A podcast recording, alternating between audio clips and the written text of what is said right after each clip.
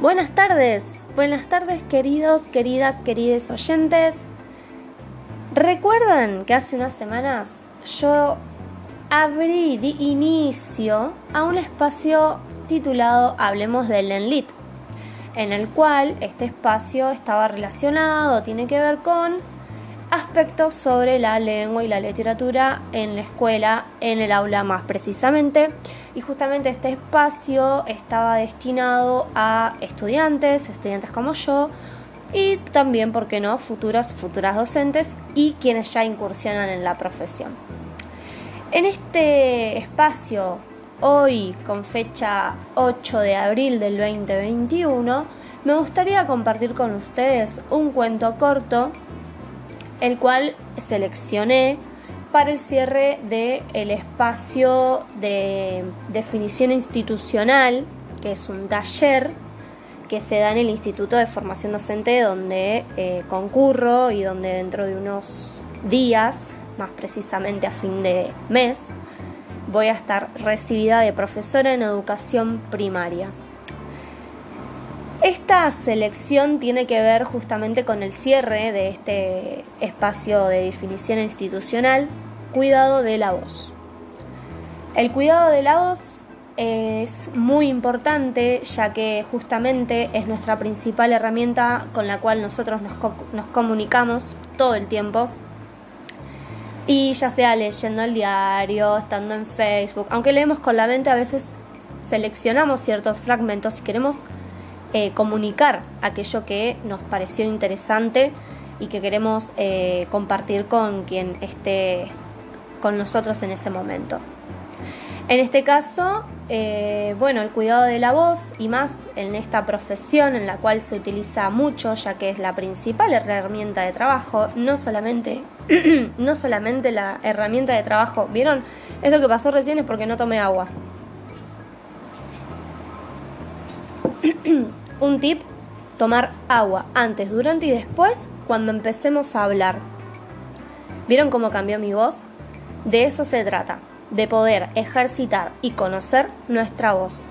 Justamente voy a rescatar una de las preguntas que hizo una de mis compañeras con la cual yo transité este último año, en el cual ella nos dejaba reflexionando. Eran preguntas que interpelan nuestra subjetividad, para reflexionar, para decir, apa, no me di cuenta de eso. Bueno, la pregunta tenía que ver con, ¿cómo cuidamos algo que no conocemos?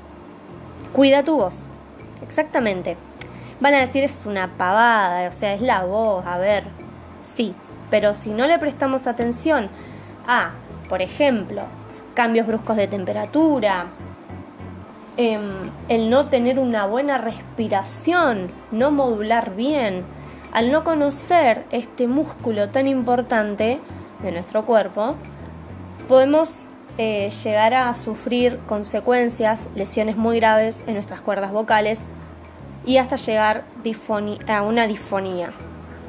Yo estoy segura de que en algún momento han tenido alguna maestra o algún profe, alguna profe que se ha quedado sin voz y que les dice, chicos, no puedo hablar hoy porque ayer grité mucho. Bueno, esas cosas no pueden pasar. Obviamente, no diría que son gajos del oficio, pero si tenemos estas cosas en cuenta, el cuidado de la voz, tomar agua durante y después, tener cuidado con el aire acondicionado, los cambios bruscos de temperatura, eh, si fuman, traten de de no hacerlo antes de entrar a una clase, de no hacerlo antes de dar algún, eh, algún discurso, por ejemplo, en un acto, porque justamente el humo y todo esto nos va a intoxicar la garganta. Bueno, les decía que al tener en cuenta estos tips, conocer nuestra voz, vamos a poder lograr un mejor cuidado y siendo conscientes ¿no? de, de prestar la atención a la fatiga, a cuando nos pica mucho la garganta, esas cosas, hay que tener cuidado. Bueno, sin más, sin más, sin más, pero no quería dejarlo de lado porque esto es muy importante, voy a tomar un poco de agua. Voy a dar comienzo a la lectura del cuento titulado El señor Lanari de la autora Emma Wolf. A las 9 de la mañana del domingo, el señor Lanari empezó a destejerse. Y fue así. Como todos los días, antes de salir de su casa, se despidió de su perro Firuli, con un abrazo y un beso en el cachete. Pero esta vez, ¡oh! Una hebra de su gorro de lana quedó atrapada entre las mandíbulas de Firuli. Ninguno de los dos se dio cuenta. El señor Lanari cruzó el jardín y llegó a la vereda. Como Firuli rara vez se molestaba en abrir la boca, la hebra de lana tampoco zafó de entre sus dientes. Y fue ahí, justamente, cuando el señor Lanari empezó a destejerse. Por suerte, era domingo. A medida que se alejaba de su casa, el destejido avanzaba. Camina que te camina, desteje que te desteje. Detrás de él iba quedando un tallarín de lana de colores cambiantes.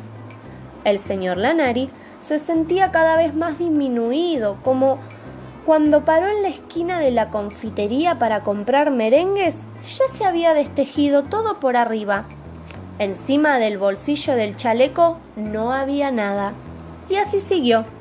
Punto por punto, paso a paso, el destejido avanzó hasta la cintura. Y más, y más abajo. Por suerte, era domingo, porque todos los domingos iba a visitar a su abuela. Cuando llegó a la puerta de la casa de su abuela, en el lugar donde debía estar el señor Lanari, solo quedaban las medias que también habían empezado a destejerse. Cuando la abuela lo vio, dijo, ¡Pero qué barbaridad!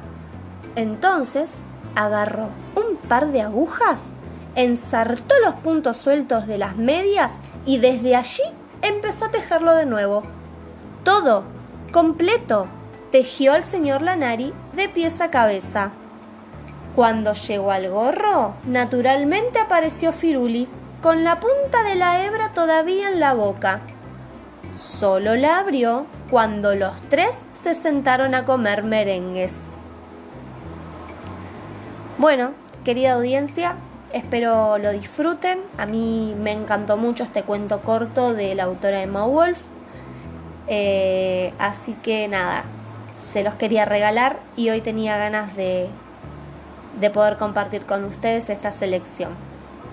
Que tengan un lindo jueves.